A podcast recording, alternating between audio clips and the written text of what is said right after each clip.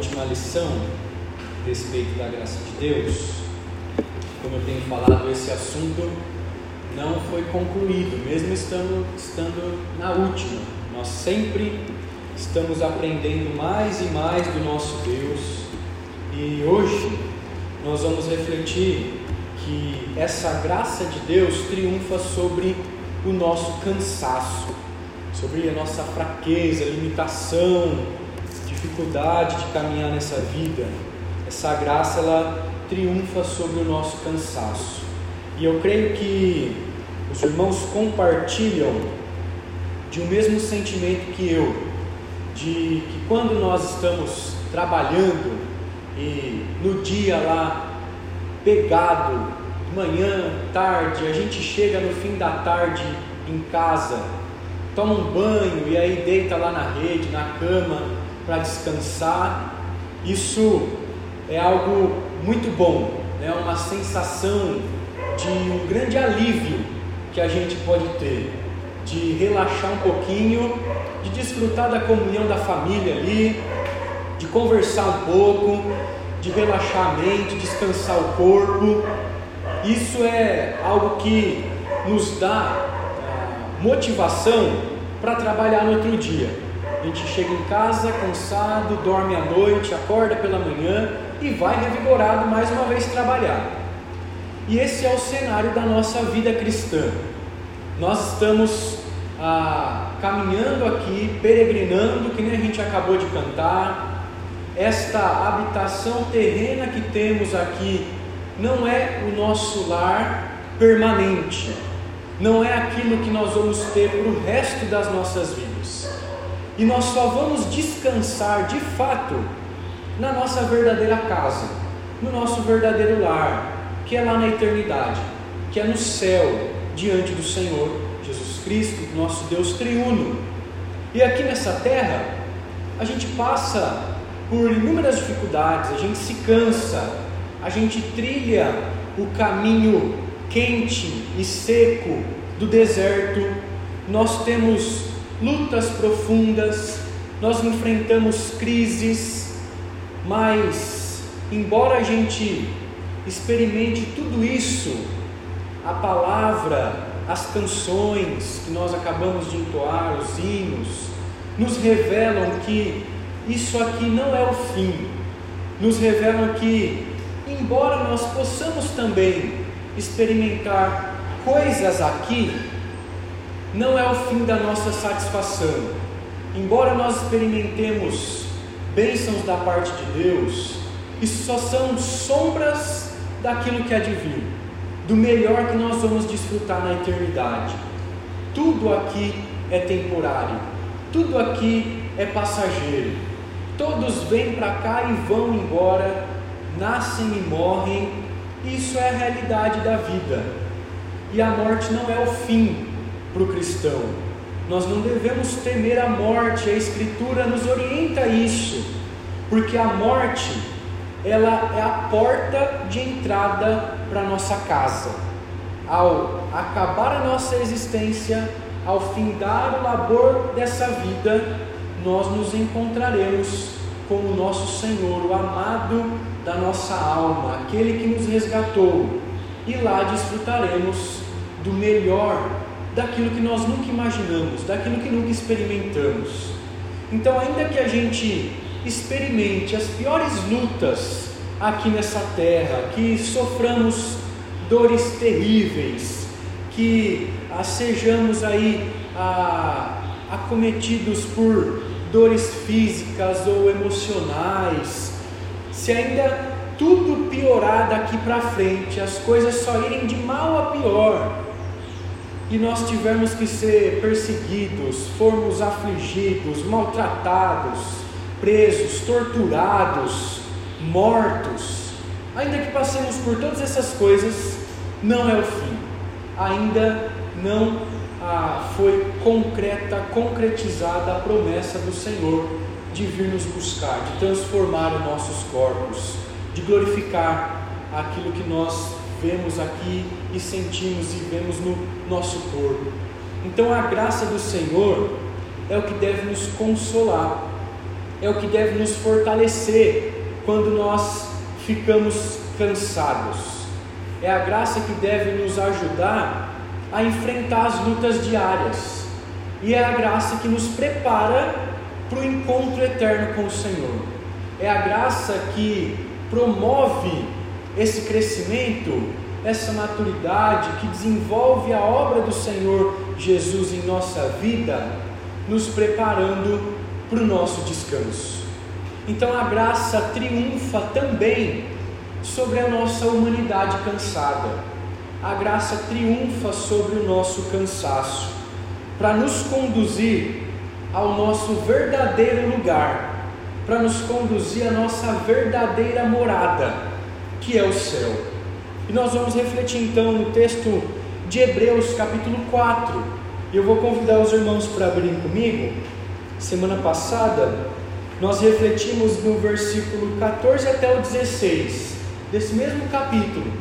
E hoje nós vamos ah, refletir do versículo 1 até o versículo 13, o texto que precede aquilo que nós refletimos semana passada.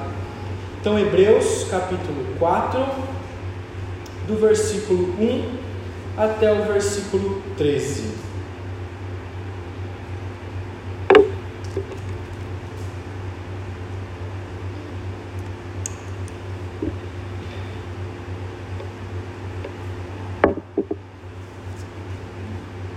vou fazer a leitura e os irmãos podem acompanhar. Hebreus 4, do 1 ao 13, diz o seguinte: Temamos, portanto, que, sendo-nos deixada a promessa de entrar no descanso de Deus, suceda parecer que algum, algum de vós tenha falhado, porque também a nós foram anunciadas as boas novas, como se deu com eles, mas a palavra que ouviram não lhes aproveitou, visto não ter sido acompanhada pela fé naqueles que a ouviram. Nós, porém, que cremos, entramos no descanso, conforme Deus tem dito. Assim jurei na minha ira: não entrarão no meu descanso. Embora certamente as obras estivessem concluídas desde a fundação do mundo, porque em certo lugar assim disse: no tocante ao sétimo dia, e descansou Deus no sétimo dia de todas as obras que fizera. E novamente no mesmo lugar, não entrarão no meu descanso. Visto, portanto, que resta entrarem alguns nele, e que por causa da desobediência não entraram aqueles aos quais anteriormente foram anunciadas as boas novas, de novo determina certo dia, hoje, falando por Davi, muito tempo depois, segundo antes fora declarado: Hoje, se ouvirdes a sua voz, não endureçais o vosso coração. Ora, se Josué lhes houvesse dado descanso, não falaria posteriormente a respeito de outro dia.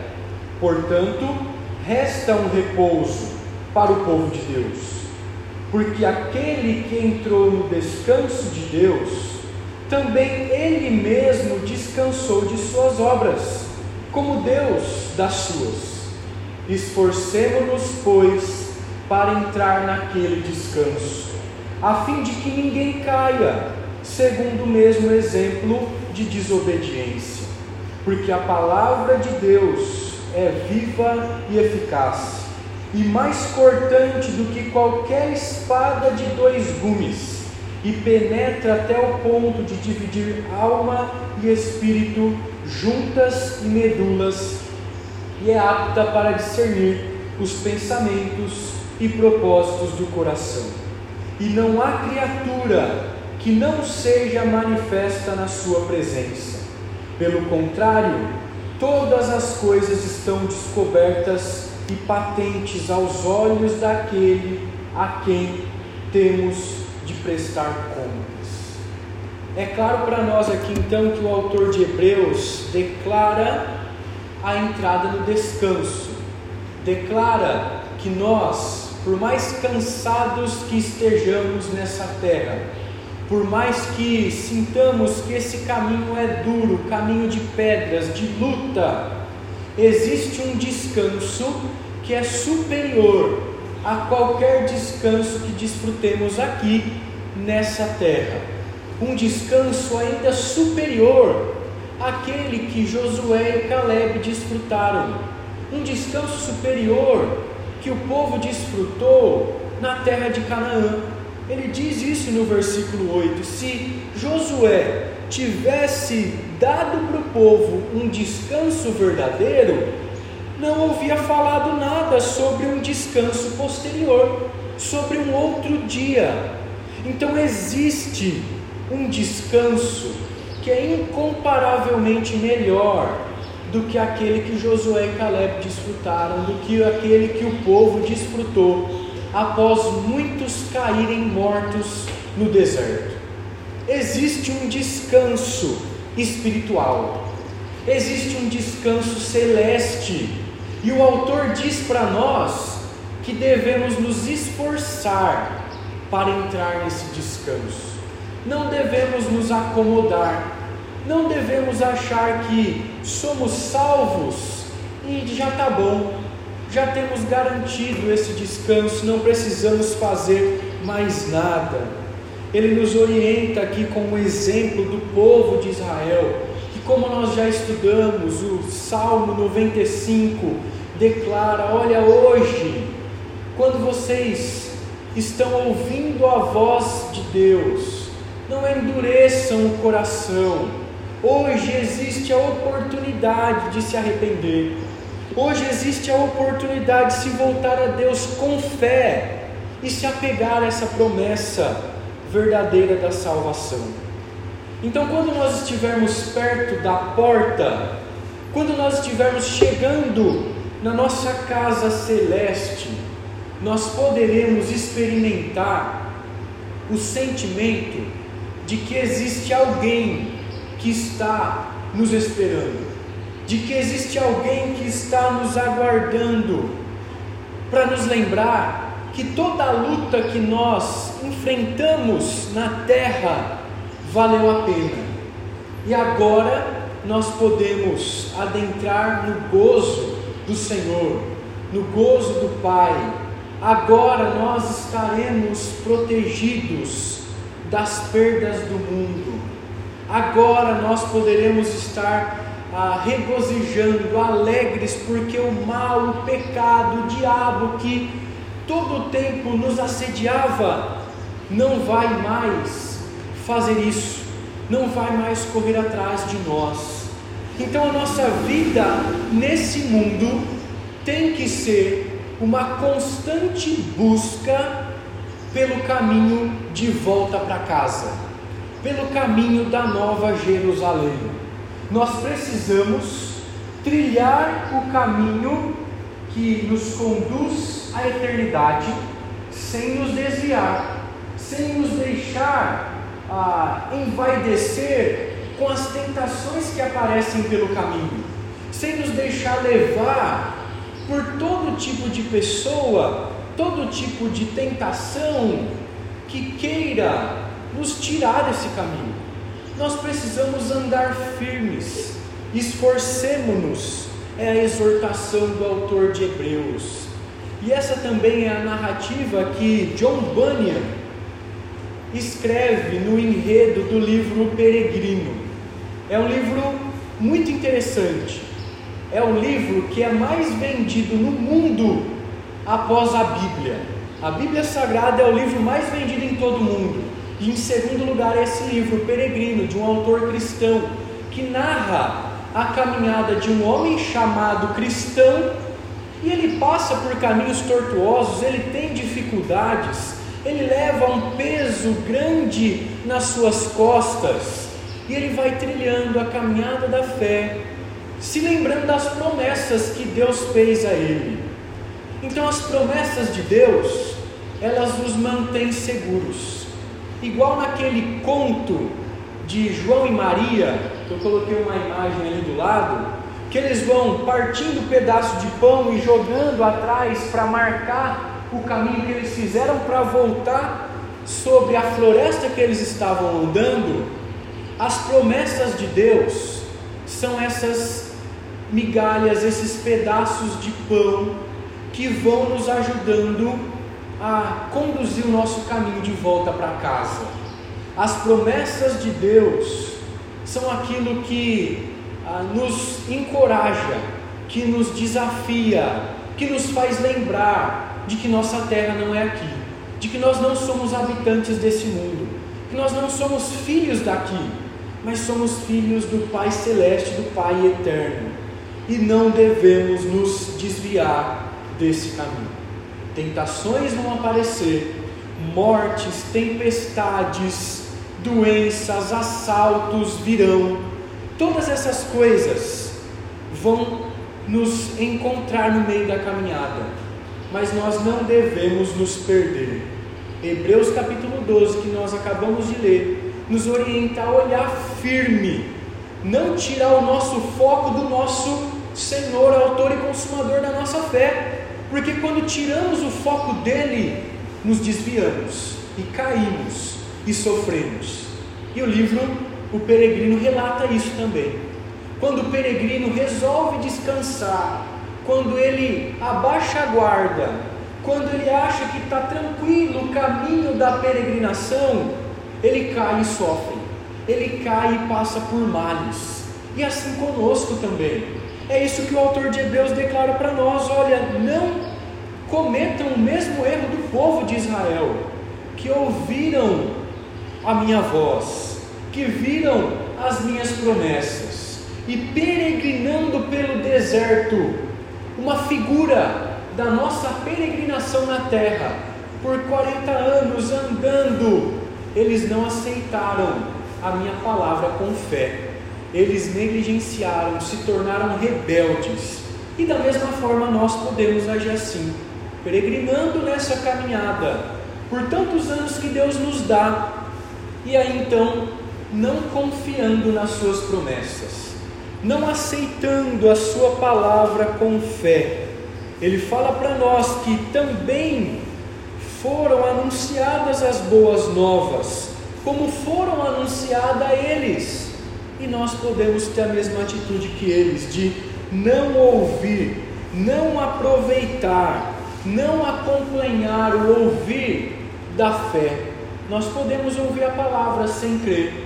A palavra pode entrar num ouvido e sair por outro, mas nós podemos ouvir a palavra, entender essas boas novas, o Evangelho, e fazer com que essas boas novas transbordem o nosso coração e assim busquemos o nosso Deus. Então essa graça triunfa sobre a nossa história. E é isso que Hebreus narra para nós. E nós vamos ver três razões essa manhã para não nos desviarmos do caminho e nos esforçarmos para entrar nesse descanso. Então esse texto ele nos orienta que não basta ouvir a palavra, não basta estar na igreja, é preciso ter fé para entrar no descanso. É preciso aceitar essa palavra. É preciso permitir que o Espírito de Deus haja em nosso interior e transforme as nossas motivações.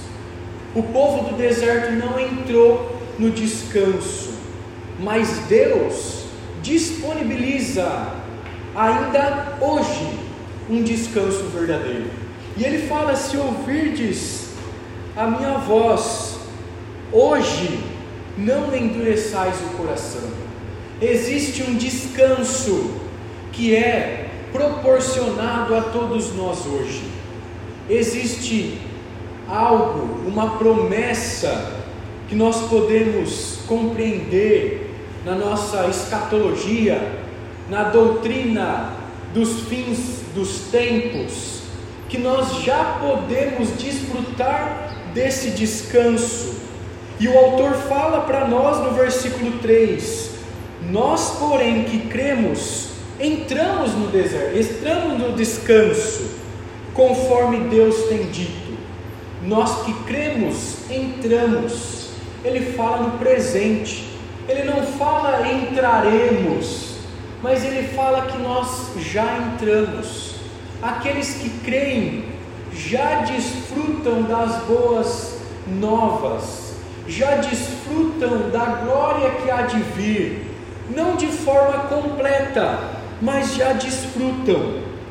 E aí no versículo 9, ele fala para nós que, portanto, resta um repouso para o povo de Deus.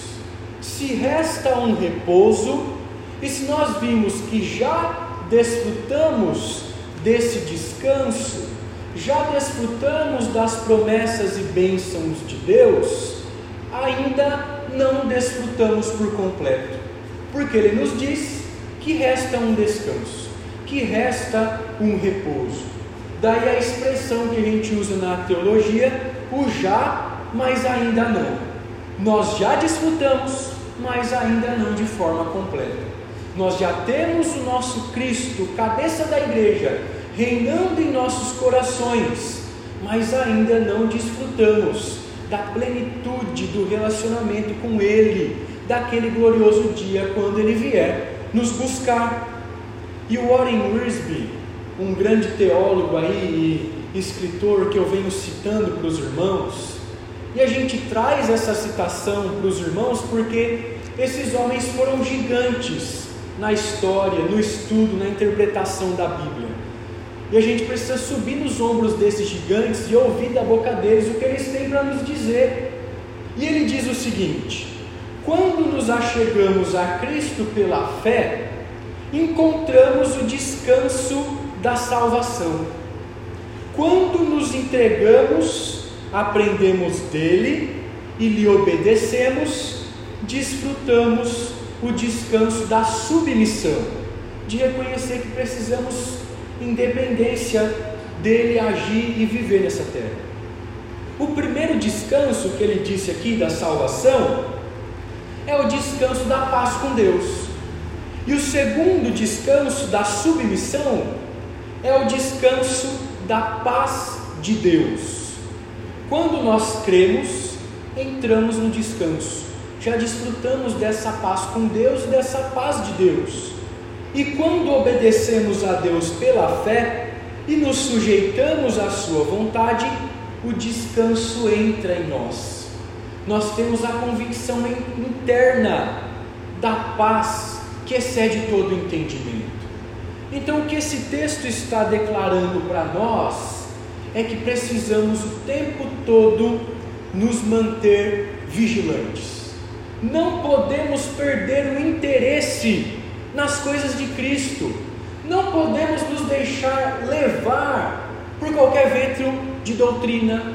Não podemos nos deixar levar pelos prazeres desse mundo. Porque quando nos deixamos levar por essas questões, nós ficaremos atribulados, nós sofreremos angústias, e a paz que já habita em nós, o descanso que nós já temos, que o autor declarou aqui, vai parecer que está distante, por nos perdermos durante essa caminhada. E nós precisamos entender que o autor revela para nós aqui que ninguém pode se perder, que cada um de nós é responsável pelos interesses espirituais dos outros.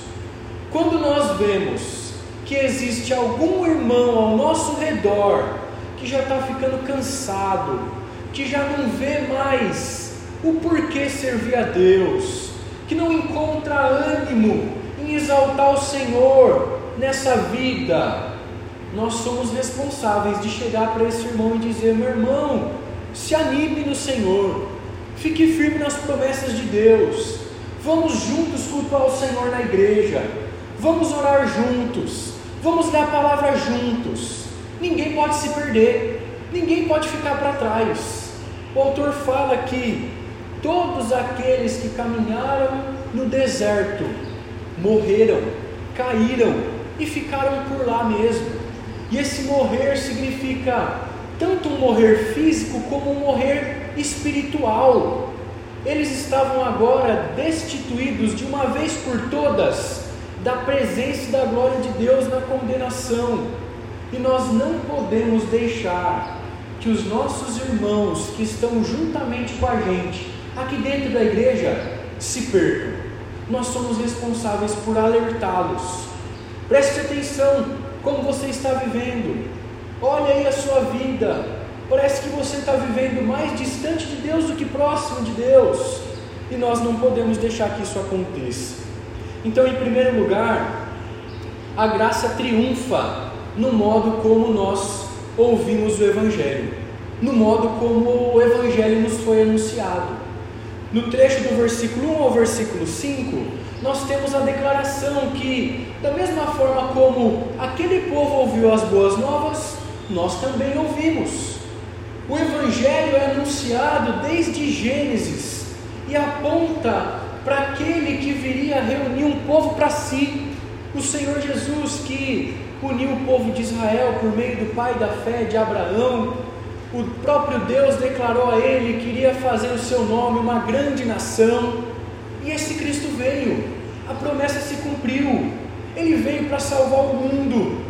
E aqueles que foram chamados por Deus para serem seus filhos encontrarão a porta do castelo majestoso da Nova Jerusalém aberto, abertas para ele. Aqueles que creram no Senhor Jesus no último dia vão receber o gozo eterno do Pai e vão ser convidados para desfrutar do muito, porque foram fiéis no pouco. Então, o que é que nós devemos fazer diante de tudo isso? A exortação é: se hoje ouçam a palavra de Deus, creiam na voz do Evangelho, não desprezem a voz do Evangelho. Aqueles que ouvem a pregação, o Evangelho, a palavra, devem se render à misericórdia e à graça de Deus. E ao caminharmos até a nossa casa, aquele que espera em Deus já tem o seu nome registrado no livro da vida, já tem o seu nome registrado naquele grande livro que mostra, evidencia os que foram separados por Deus, de modo que não precisa temer a entrada no reino eterno do Senhor. Se nós temos a salvação e cremos na obra do Senhor, não precisamos temer o que vai acontecer na vinda dele não precisamos temer o que vai acontecer nos últimos dias a perseguição, a morte, tribulação. Só que aqueles que rejeitam a doce voz do Evangelho, esses sim precisam temer, esses sim estão perdidos, esses sim não entrarão no descanso de. Eles vão ficar vagueando por essa terra durante toda a sua vida, contornando os caminhos tortuosos sem sentido. Eles vão experimentar todas as crises que o mundo pode proporcionar, e ao fim de tudo, eles vão continuar a sofrer dores tremendas no inferno. Eles vão sofrer tudo o que se pode sofrer nesse mundo e no final da vida vão continuar sofrendo. Ou vida miserável, ou vida ruim, é viver destituído da glória de Deus. E é por isso que ele fala para nós: se atente para a voz do Evangelho, não negligencie aquilo que você ouve por meio da palavra do Senhor. E Philip Huggs, ele diz para nós que não há atitude mais perigosa para a igreja do que a indiferença e a complacência. Essa complacência significa agradar os seus próprios interesses. O que ele está dizendo para nós é que não existe atitude mais perigosa do que a indiferença. Quando os crentes vêm para a igreja e não reconhecem que aquilo que está acontecendo é um culto para Deus, quando ficam brincando, conversando, mexendo no celular, pensando nos problemas. Isso é indiferença. E isso é um alerta. E ele diz que é o perigo mais grave que a igreja pode experimentar: a indiferença. Não prestar atenção, não reverenciar a palavra pregada, não cultuar ao Senhor, diante da sua vida diária, nem se lembrar que Cristo está conosco. Esse é um perigo grandioso que pode nos levar à queda, que pode nos levar a se distanciar de diante do nosso Deus. Então nós precisamos ficar preocupados com aqueles que estão cansados. Nós precisamos ficar preocupados e orar com eles, orar por eles, visitar essas pessoas, levar palavras de esperanças, levar as promessas de Deus, demonstrar o amor de Cristo, para que eles possam ser resgatados. E a Escritura declara para nós que se nós nos aproximarmos de Deus, Ele se aproxima de nós outros. Se nós nos achegarmos a Ele, Ele renova o nosso interior, mesmo que o nosso homem físico passe por dificuldades, mesmo que o nosso homem físico esteja trilhando para a morte, o nosso interior se renova dia a dia no Senhor, se buscarmos a Sua palavra em intimidade com Ele. Então nós não estamos aqui abandonados, trilhando pela nossa própria sorte. Nós estamos permanentemente diante da presença de Deus. Deus ele está conosco. Deus ele nos guarda.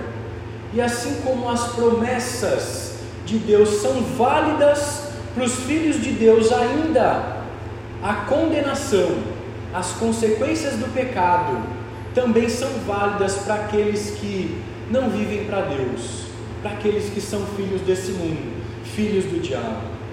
João Calvino ele tinha um lema que ele sempre dizia e andava na sua mente, que é o corandeu, que significa estar na presença de Deus, que nós estamos o tempo todo munidos que nós estamos o tempo todo sendo agraciados por esse cuidado de Jesus Cristo.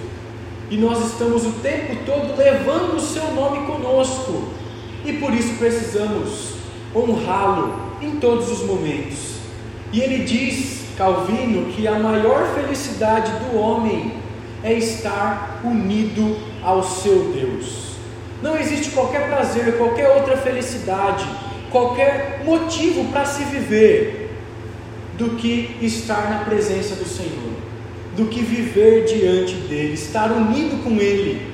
E essa é a maior felicidade que nós podemos desfrutar.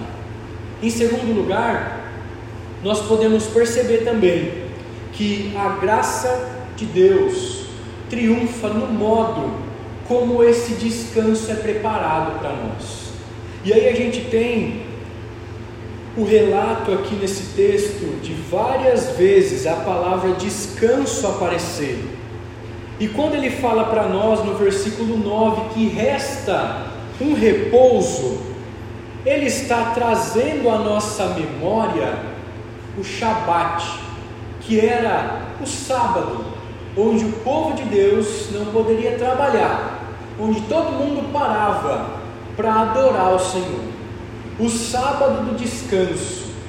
E esse sábado do descanso, que é o domingo para nós, que é o sétimo dia, o primeiro dia da semana, onde Cristo ressuscitou, onde nós nos reunimos como o dia do Senhor, ele não deve ser considerado para nós como um dia de simplesmente não trabalhar, mas também um dia para não pecar. É um dia santo, um dia do Senhor. E tudo o que venhamos a fazer no domingo, dentro da igreja ou ao sairmos da igreja, precisa ser para a exaltação do Senhor. E nós devemos buscar isso toda vez que estamos dentro da igreja. Devemos ter essa consciência que aqui nós estamos na presença de Deus. E isso que nós desfrutamos aqui no domingo é uma prova daquilo que nós vamos desfrutar na eternidade. Então eu não canso de falar que se nós não temos prazer aqui na igreja, no domingo, em cultuar, e cantar, orar e ouvir a palavra, o céu não é para nós. Porque é só isso que a gente vai fazer no céu. E na verdade tudo isso E é isso que a gente vai ter que fazer: adorar o Cordeiro com o povo de Deus, louvar o seu grande nome.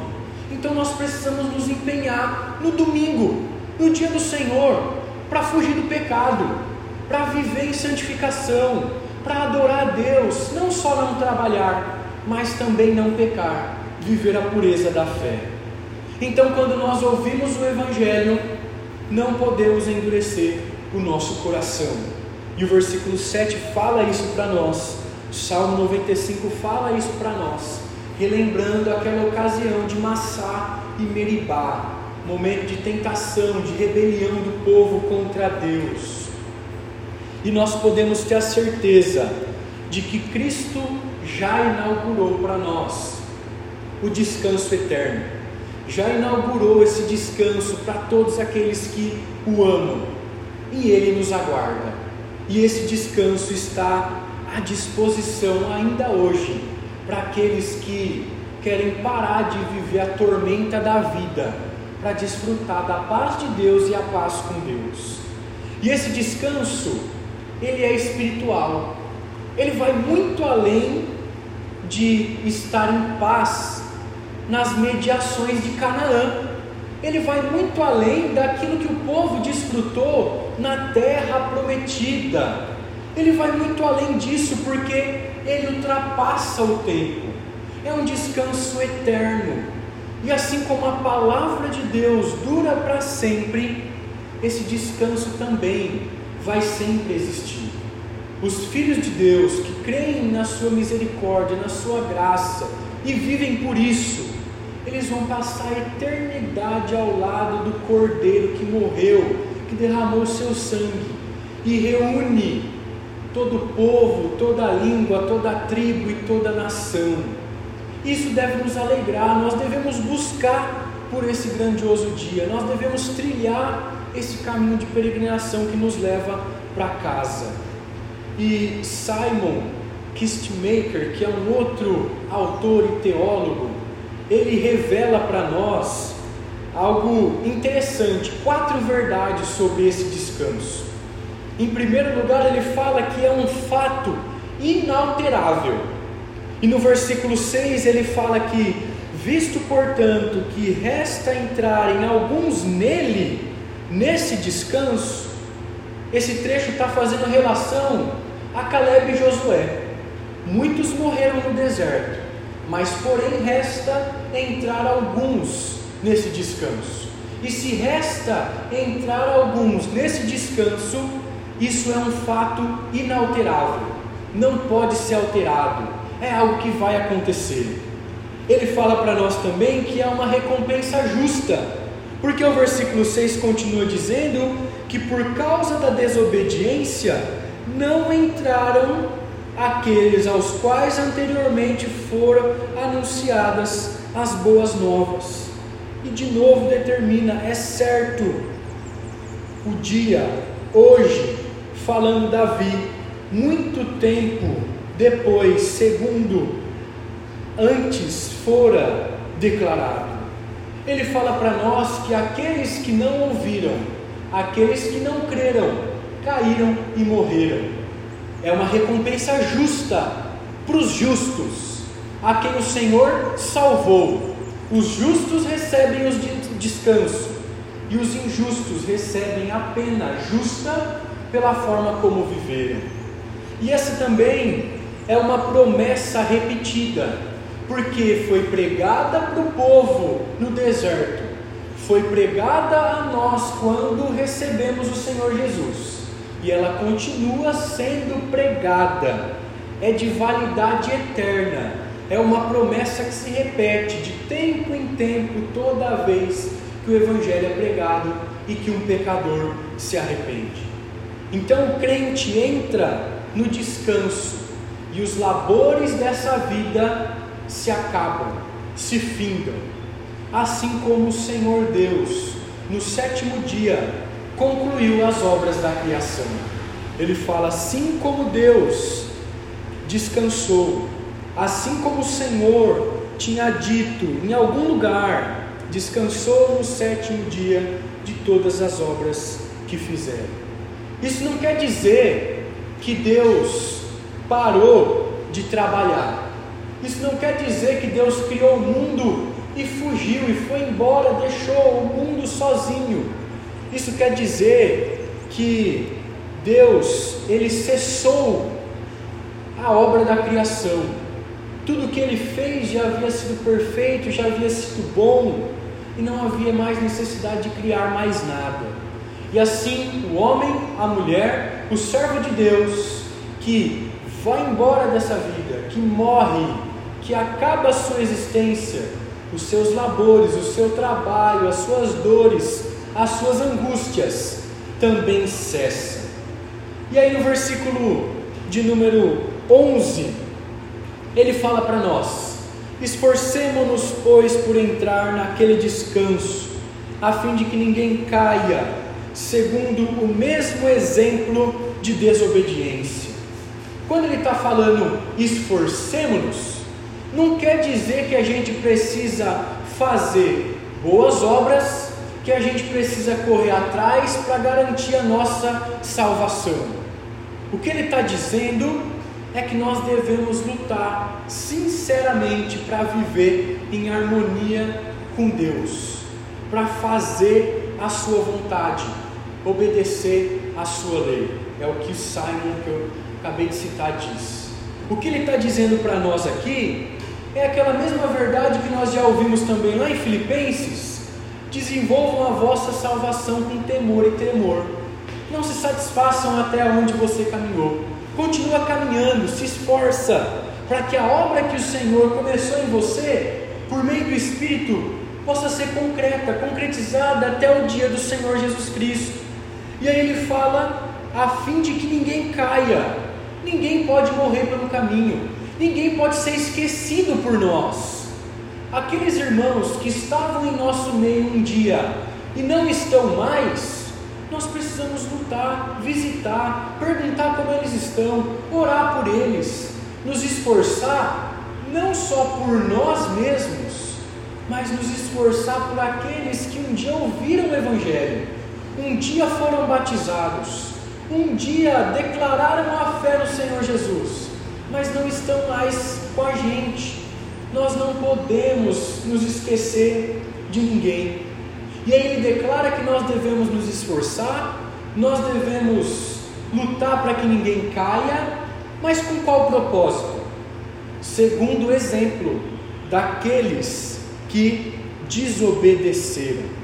Então ele fala: olha, vocês têm um exemplo na prática de pessoas que desobedeceram, caíram, morreram e foram condenadas. Vocês sabem o que significa isso. Vocês viram e experimentaram. E do mesmo jeito ele olha para nós e diz: Vocês também têm esse exemplo.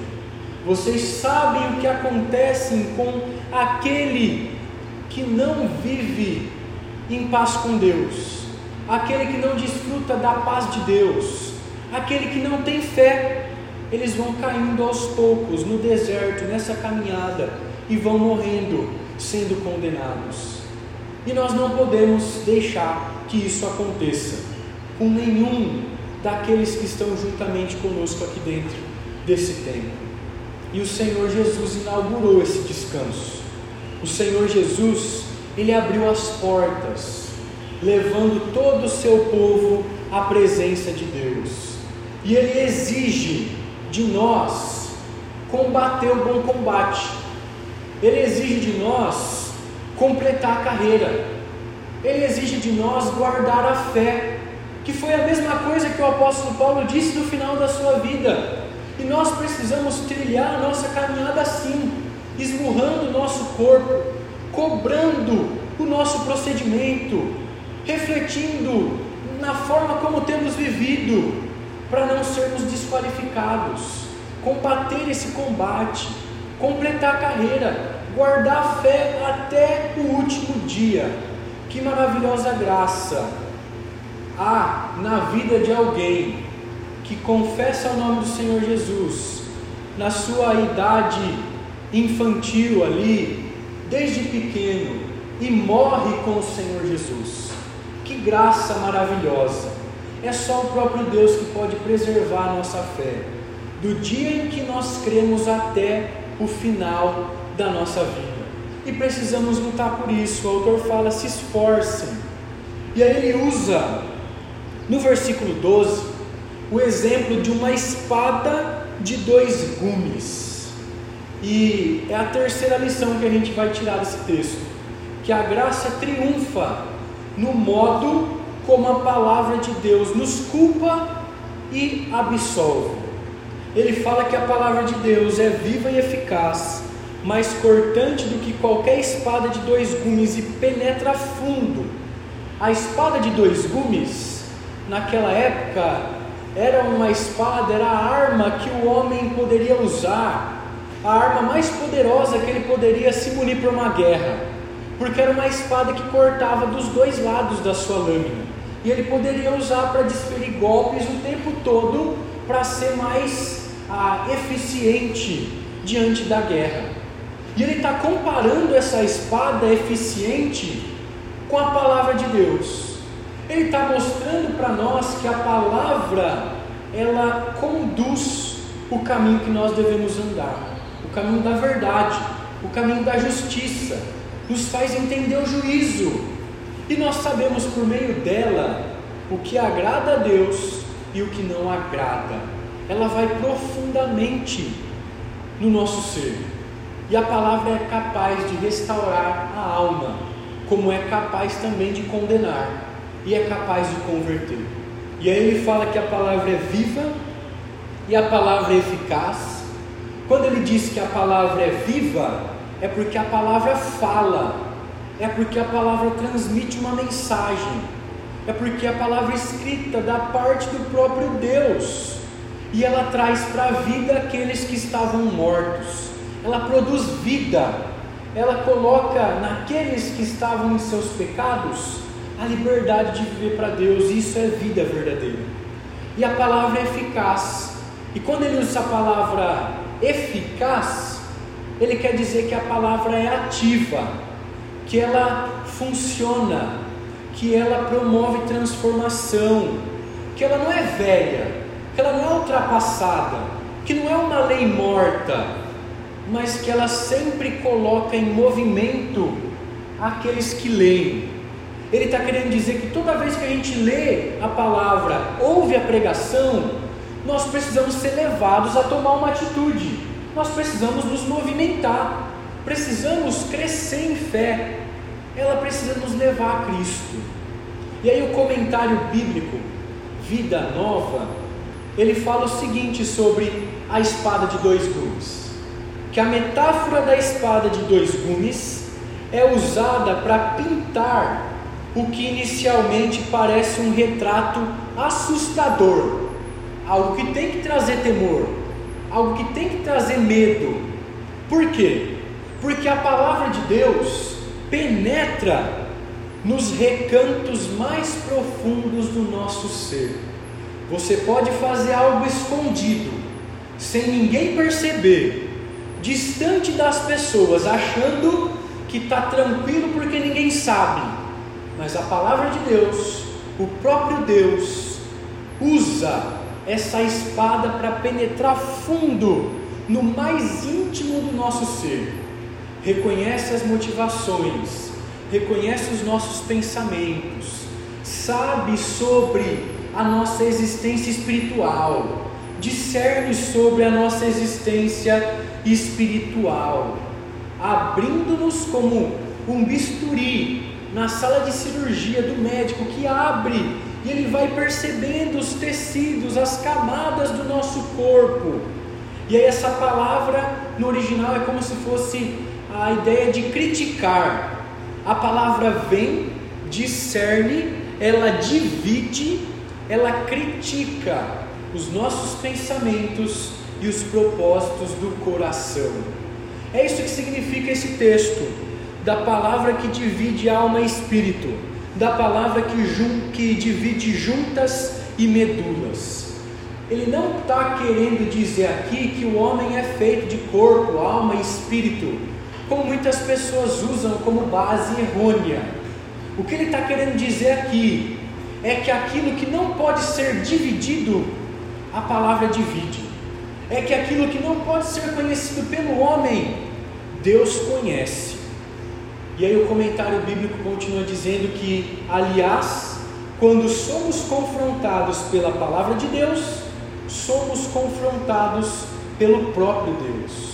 A palavra vem de Deus e ela é essa espada que vai profundo no nosso coração e confronta. E é por isso que muita gente não quer vir para a igreja. É por isso que muita gente não se acostuma na nossa igreja que prega a palavra fielmente. Porque eles não querem ouvir a palavra, porque a palavra cutuca. É a palavra essa espada que vai lá no fundo. E ouvir a palavra dói. Elas querem estar nessa igreja onde elas se sentem confortáveis. Elas querem estar nas outras igrejas que fazem o que elas quiserem, que se diverte, que é entretenimento, que não tem pregação, que não tem uma mensagem expositiva da Bíblia. Mas os filhos de Deus que se encontraram com a palavra, eles têm que ter essa coragem, essa disposição de abrir o peito e dizer: Senhor, vem com a tua espada de dois gumes e penetra profundo na minha vida. Igual o salmista disse lá: sonda o meu coração, vê se há em mim algum caminho mau. O verdadeiro crente busca isso. Ele quer viver para Deus, não quer viver uma folia evangélica, não quer viver uma vida de entretenimento gospel que não existe. Ele quer viver a confrontação, quer desfrutar do conforto da parte de Deus. E esse é o papel da palavra. E aí eu coloquei alguns textos bíblicos que comprovam essa verdade aqui. Salmo 119, 105 diz: Lâmpada para os meus pés é a tua palavra e luz para o meu caminho. Se você quer viver na luz, você precisa conhecer a palavra. Meu povo peca por falta de conhecimento, né? O povo anda na escuridão, o povo de Israel caminhou para a morte, para a condenação, porque não ouviram a palavra. Como é que vai ter salvação, santificação, sem a luz da palavra iluminando na nossa vida? João 8,21 diz o seguinte: Eu sou a luz do mundo. Quem me segue nunca andará em trevas, mas terá a luz da vida. Jesus é essa luz, Jesus transforma, ele muda a forma como nós caminhamos. João 12, do 47 ao 48, diz também que quando a pessoa que ouve as minhas palavras, mas não as guarda, eu não a julgo, pois não vim para julgar o mundo, mas para salvá-lo. Há um juiz para aquele que me rejeita e não aceita as minhas palavras. A própria palavra que falo a condenará no último dia. Jesus está dizendo então: aquele que ouve e não se atenta aquele que ouve e não guarda, a própria palavra vai ser o juiz e vai julgar suas intenções. Então, como conhecer os nossos pecados? Como conhecer o juízo? Se nós não estudamos a palavra e deixamos ela penetrar fundo no nosso coração. Em último, Salmo 119, versículo 9: De que maneira poderá o jovem guardar por o seu caminho? Observando segundo a tua palavra. Um texto para os jovens aqui. Como é que você vai saber está fazendo as coisas certas, está tomando as decisões corretas? Observe o seu caminho segundo a sua palavra, segundo a palavra de Deus. A gente não pode ter dúvida. Será que eu estou fazendo isso certo? Será que eu estou fazendo isso errado? O que a gente tem que fazer é correr para a palavra. E a palavra vai orientar. A palavra vai deixar ah, explícito o que a gente tem que fazer. Então o escritor ele usa aqui esse simbolismo para indicar que a palavra de Deus de fato abre caminho para o coração, que é o que o teólogo fala para nós. E aí terminando então, concluindo esse nosso estudo, vamos então ver algumas aplicações. Em primeiro lugar, nós podemos nos aproximar de Deus. Ele não é um ditador, ele não é um tirano, mas ele é um pai que deu seu único filho para tornar filhos todos aqueles que creem nele. Nós não devemos desprezar esse descanso que está à nossa disposição. Nós não devemos desprezar isso que está reservado para nós, porque Deus não poupou o seu próprio filho para nos salvar. E agora nós podemos chegar com ousadia diante dele chegar diante dele e pedir sua misericórdia. Em segundo lugar, nós não devemos nos desviar do caminho da verdade, por nos cansar de servir a Deus, por pensar que não vale mais a pena. Estamos sofrendo perseguições, pressões do mundo, as pessoas estão zombando de nós porque a gente vem na igreja. O que a gente deve fazer é crer que Cristo entrou no descanso, crer que Cristo preparou um lugar para nós e Ele quer que nós estejamos com Ele. Nós devemos nos esforçar para nos continuar, ah, para continuarmos firmes na caminhada da fé. E em terceiro e último lugar, quantas vezes você pensou em desistir do Senhor? Quantas vezes você pensou que a luta estava sendo tão grande e não queria mais servir a Deus? Em quais situações esse sentimento tomou conta do seu coração? Reflita e pense, e depois de refletir nisso, ore ao Senhor, busque reconhecer o modo como a graça de Deus triunfa sobre essas fraquezas. Como essa graça nos faz novas criaturas para servir ao Senhor em todo o tempo. E nós precisamos glorificar Deus por essa graça que nos ajuda no nosso cansaço.